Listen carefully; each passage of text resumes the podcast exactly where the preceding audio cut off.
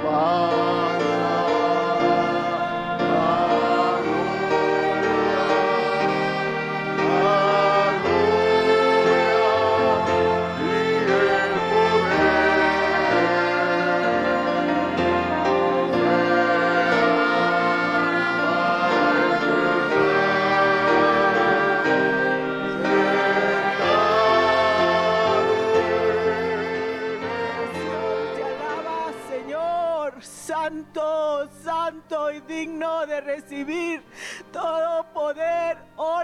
y gloria.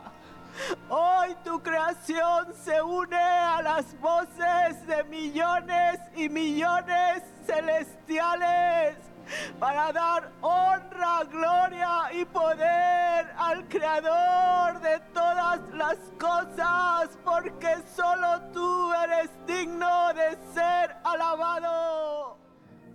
Les voy, los voy a invitar a abrir la Biblia en Santiago capítulo 3.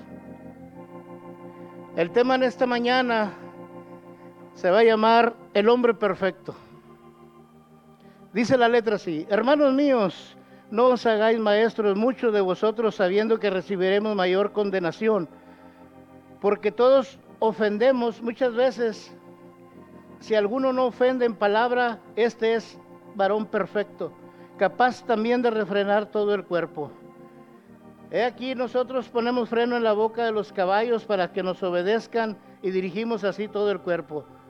Mirad también las naves, aunque tan grandes y llevadas de impetuosos vientos, son gobernadas con un muy pequeño timón por donde el que las gobierna quiere. Así también la lengua es un miembro pequeño, pero se jacta de grandes cosas. He aquí cuán grande bosque enciende un pequeño fuego. Y la lengua es un fuego, un mundo de maldad. La lengua está puesta entre nuestros miembros y contamina todo el cuerpo e inflama la rueda de la creación. Y ella misma es inflamada por el infierno. Según la palabra de Dios, hermanos, el hombre perfecto es aquel que puede controlar su lengua. Dice aquí Santiago, ¿verdad? Lo que estábamos leyendo ahorita. Y este tema, hermanos, de la lengua y del varón, bueno, de la lengua, ¿verdad? Ocupa los escritos de los sabios a través de todas las escrituras. Por ejemplo, los salmos, proverbios, eclesiastés, contienen muchas referencias de la lengua y de, y de nuestras palabras. Por eso la Biblia dice, ¿quién es el varón perfecto? El Señor dijo en Mateo 12:33 que las palabras que proceden de nuestra boca provienen directamente del corazón. Esto es lo que vamos a estar aprendiendo, ¿verdad? Porque es de la abundancia de nuestro corazón que nuestra boca habla. Lo que hay en tu corazón, es lo que nosotros hablamos. La condición de nuestro corazón es la fuente de nuestras palabras. Por eso en Mateo 12, 36, fíjense, este es lo, lo, difícil. En Mateo 12, 36 al 37, dice que todas nuestras palabras son registradas en el cielo y un día tendremos que dar cuenta de ellas. Todas nuestras palabras, todo lo que tú digas. O sea, nuestras palabras, hermanos, determinan lo que somos. Y vamos a ser recompensados en el cielo o castigados. Este es el misterio. Para que venzas en tus palabras, con tus palabras en el día del juicio. Entonces las palabras son las que nos van a juzgar cuando estemos delante del Señor. Y vamos a ver, bueno, a ver si termino, si no, por eso dice que en el, día del juicio, hermanos, dice que muchos me dirán, Señor, Señor. Señor, Señor. Y, y el Señor no los, no los va a conocer. Entonces, nuestras palabras van a determinar dónde estaremos en el día del, del juicio. ¿Qué lugar vamos a ocupar nosotros? Y en Mateo 15, 17, los fariseos enseñaron que un hombre se contamina a sí mismo si no se lavaba las manos. Esa era la enseñanza de los fariseos. Si alguien no se lavaba, pues ya estaba contaminado. Pero el mensaje de, Cristo, por otra parte, era la santidad interior, ¿verdad? Eh, el Señor decía que no, es lo, no, no lo que entra al hombre con, lo contamina, sino lo que sale. Porque lo que sale, ¿verdad? sale del corazón y la boca lo habla. Por eso las palabras van a, van, a, van a decirnos si somos condenados o qué lugar vamos a ocupar en ese día del juicio. Ahí vamos a estar nosotros, hermanos. Bueno, otra cosa que vamos a aprender en esta mañana. En Gálatas 5:19 nos habla de las obras de la carne. Son 17 obras de la carne. Y nuestra lengua, hermanos, en realidad estimula todas las obras de la carne. Lo que dice Gálatas 5:19. Nuestra lengua es la que estimula todo eso. Y virtualmente, hermanos, todos estos pecados pueden ser manifestados por nuestras palabras. Todos. Entonces, imagínense el daño que puede ser hecho por una lengua que no es controlada. Imagínate el daño que hacemos a través de nuestras palabras. Por eso David dijo en el Salmo 141.3, pon guarda mi boca, oh Jehová, guarda la puerta de mis labios. Imagínense el, el, lugar en que vamos a ocupar nosotros ahí por nuestras palabras. Por eso Santiago, en el capítulo 3, en el que acabo de leer, este, dice que nuestra lengua es la clave para nosotros lograr la perfección. Nuestra lengua, nuestras palabras. Por eso, hermanos, pidámosles al Señor que nos purifique nuestros labios, que purifique todo nuestro ser para poder manifestar la naturaleza de Cristo. Porque son las palabras las que nos dice quiénes somos, quién eres. Por eso la lengua dice que es un, pues no se puede domar, no se puede controlar. No hay huesos. Ahí, no hay ningún hueso. Es muy tierno ahí todo. Ahora, dice, dice el versículo 1 de Santiago 3. Los que lo tengan ahí pueden leerlo. Pueden, síganme ahí con su vista. Hermanos míos, no os hagáis maestros mucho de vosotros, sabiendo que recibiremos mayor condenación. Eh, imagínense lo que dice aquí esta palabra. en inglés, hermanos, en inglés esta, palabra, este, este versículo dice así. No presumamos, no presuman mucho vosotros de ser maestros, mis hermanos, pues sabéis que nosotros, los que enseñamos, vamos a ser juzgados más estrictamente. O sea, no presumamos de que yo sé mucho, porque la palabra maestro es una palabra muy antigua, ¿verdad? Que es pedagogos. Entonces, lo que en realidad significa maestro, un maestro. Y la, y la palabra de Dios dice que por el tiempo que tenemos nosotros en el Evangelio, debemos de ser ya maestros.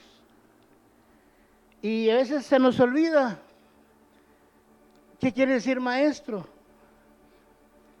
Entonces aquí encontramos una advertencia para los maestros, los que enseñan la palabra de Dios. Ahora, imagínense hermanos, fíjense en el daño que hace un, un maestro. Imagínense cuando, si alguien a usted le sembró un error en su corazón, allá en tiempos atrás. Mi pregunta siempre ha sido, a todas las personas que enseñan un error en la palabra de Dios, digo, ¿cómo vamos a quitar ese error de tu corazón?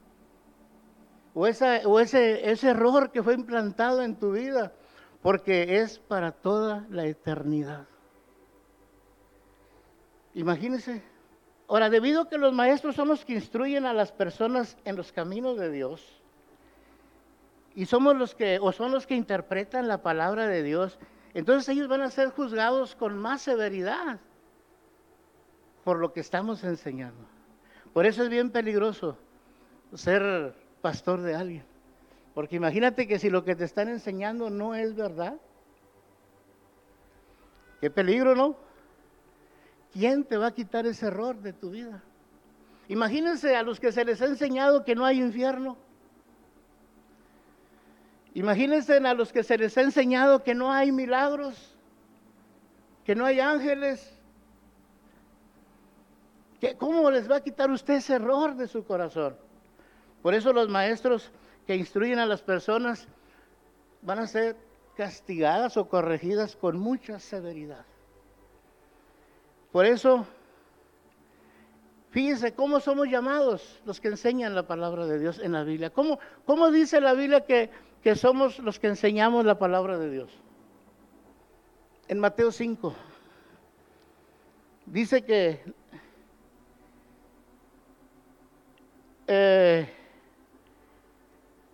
que si no practican lo que enseñan, van a ser llamados pequeños. Déjenme tomar tantito.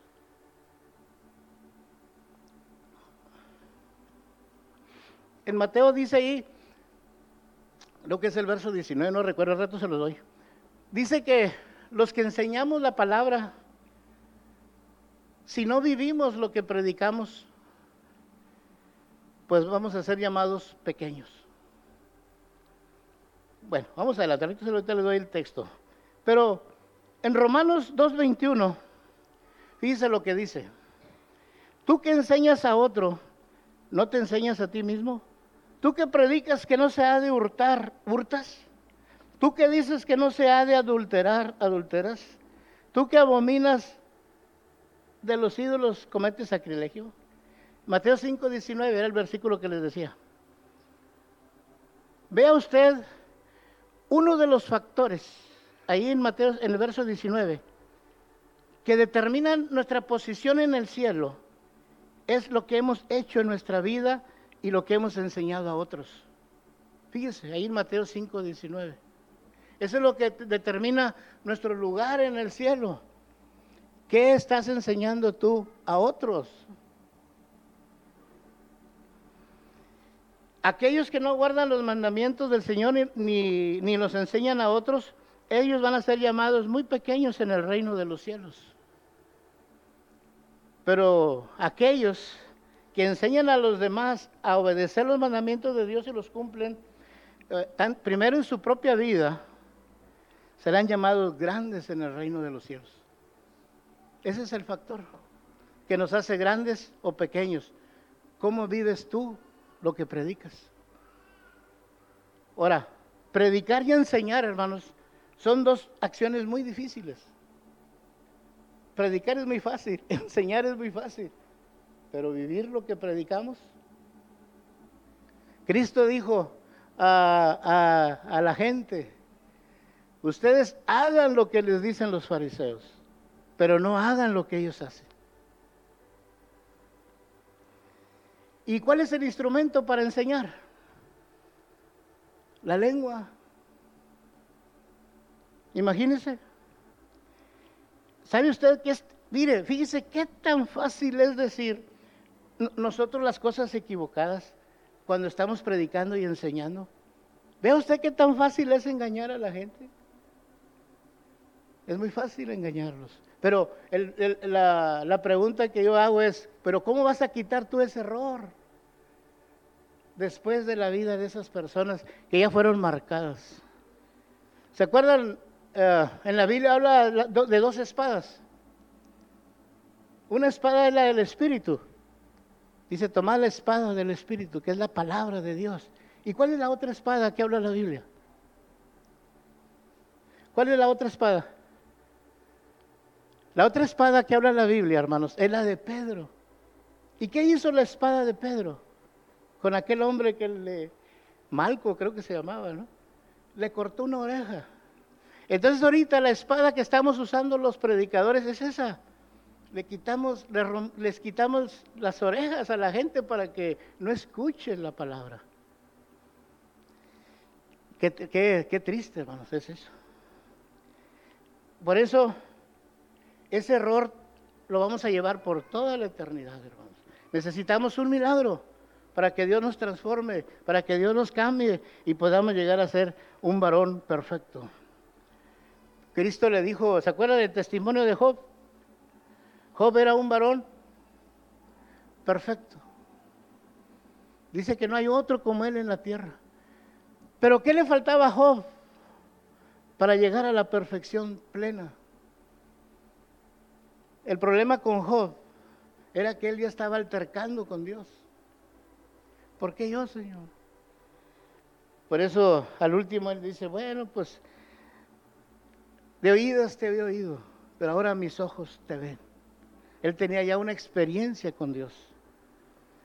Por eso un maestro, hermanos, debe enseñar la verdad de la palabra de Dios y debe de practicar lo que predica.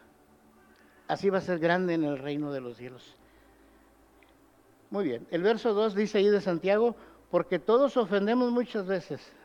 Y si alguno no ofende o tropieza en la palabra, este, varón, este es varón perfecto, también puede refrenar todo el cuerpo. Eso es lo que dice Santiago. Pues gracias a Dios, por eso aquí en este versículo 2 de Santiago tenemos un bosquejo de una persona perfecta. En este versículo. Es capaz de controlar su lengua y no pecar con ella. El hombre perfecto es el que tiene control de su lengua, hermanos. Y debido a que la lengua es un miembro en nuestro cuerpo de muy difícil de controlar y de tener en sujeción, porque con ella bendecimos a Dios y maldecimos a los hermanos.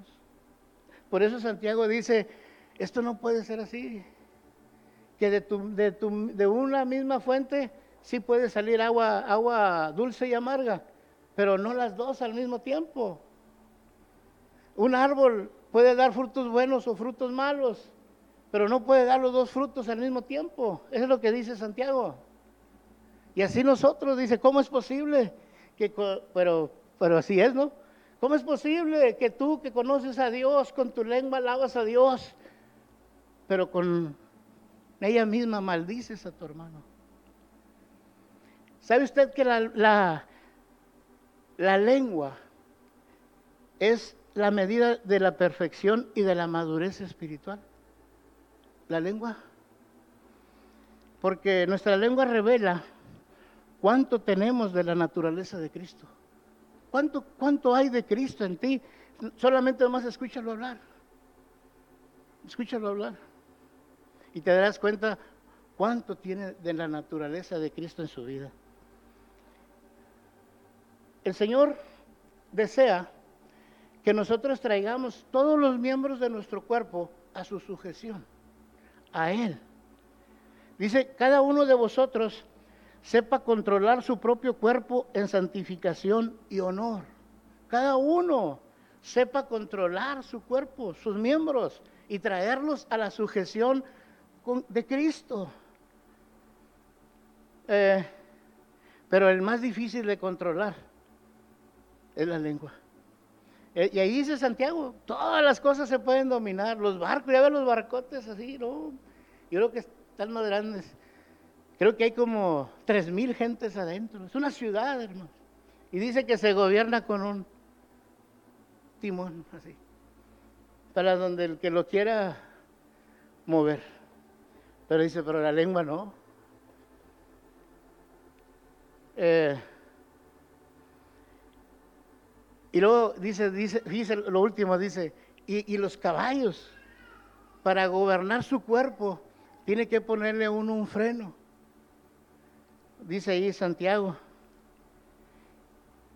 Y si nosotros no podemos controlar la lengua, hermanos, pues tampoco vamos a ser capaces de controlar algún miembro del cuerpo. Porque la lengua es la medida de cuánto ¿Qué nivel de madurez tienes?